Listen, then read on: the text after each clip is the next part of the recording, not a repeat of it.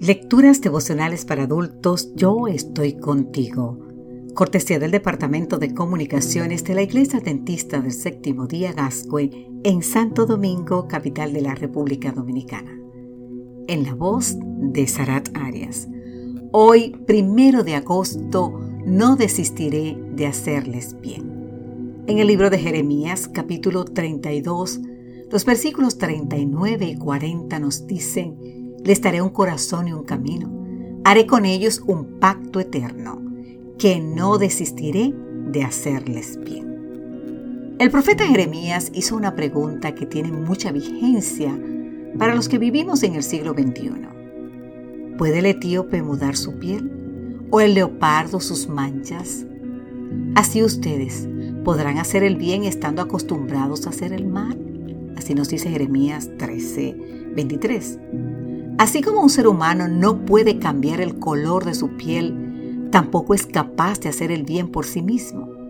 Estamos tan habituados a practicar lo malo que incluso hemos desarrollado talentos especiales para ello.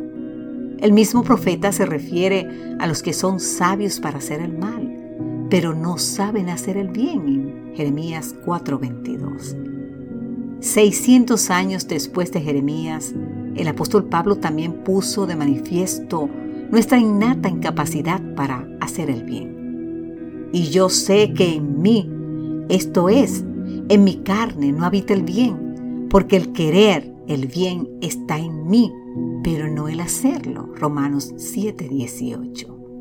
La raíz del problema, querido amigo, querida amiga, no está fuera, sino dentro de nosotros en nuestra naturaleza humana que se opone tenazmente a todo lo que tenga que ver con Dios. Es esa naturaleza la que deja una estela de maldad a nuestro paso. Ahora bien, ¿y es posible que se pueda producir un cambio en nuestra perversa naturaleza? Sí, es posible. Pero solo si dejamos que Dios obre en nosotros a la gente mala, incapaz de hacer lo bueno del tiempo de Jeremías, el Señor les dio esta promesa.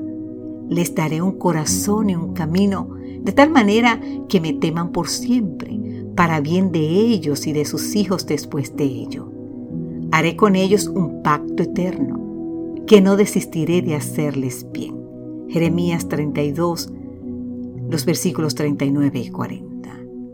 Querido amigo, querido amiga, a los que somos malos, Dios nos promete darnos un corazón capaz de obedecerle. Él no está prometiendo mejorar lo que somos, sino transformarnos por completo.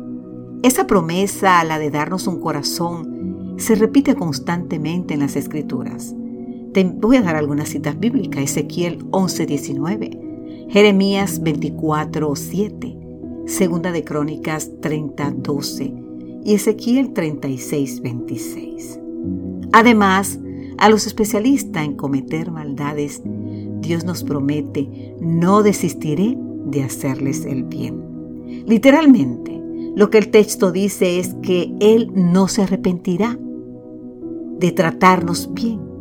Somos nosotros los que hemos de arrepentirnos y pedirle que cumpla esas promesas en nuestras vidas hoy Querido amigo, querida amiga, que Dios te bendiga.